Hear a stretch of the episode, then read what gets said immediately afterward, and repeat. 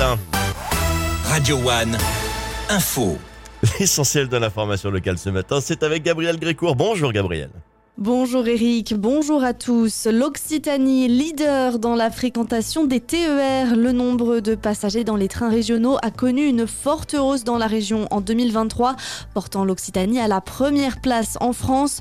Une augmentation de la fréquentation de 20% par rapport à 2022 contre 10% pour la moyenne nationale. Il a été récompensé pour ses actions en faveur de la laïcité. Le maire de Montpellier, Michael Delafosse, a reçu hier à Paris le prix national de la laïcité pour l'année 2023. Mon nom est cité sur ces sujets-là parce que je porte une lecture contemporaine sur ces questions, s'est exprimé l'élu.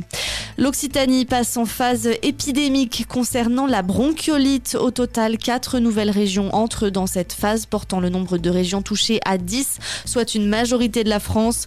La bronchiolite provoque des difficultés respiratoires chez les bébés. Pour le moment, l'épidémie reste plus faible que l'an dernier. Dans l'actualité également, le Pas-de-Calais placé dès 14h en alerte rouge, cette fois pour pluie-inondation à cause des fortes précipitations attendues dans la journée. Face au risque d'inondation, tous les établissements scolaires dans 74 communes du département resteront fermés aujourd'hui et demain.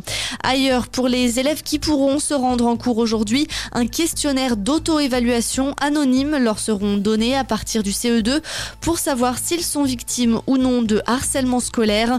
À l'occasion de la nationale de lutte contre le harcèlement, ce questionnaire permettra au gouvernement d'évaluer l'ampleur du phénomène. Notez qu'à l'occasion de cette journée, la rectrice de l'Académie de Montpellier sera en déplacement dans des établissements scolaires. Sophie Béjean se rendra notamment à l'école Port-Ariane et au lycée Champollion à Latte.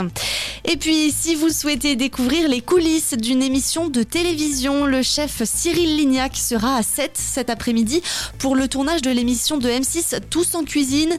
Le tournage a lieu de 17h30 à 19h devant les Halles. Très bonne journée sur Radio One. Merci beaucoup Gabriel, surtout après le café, n'oubliez pas de revenir nous voir d'ici une heure.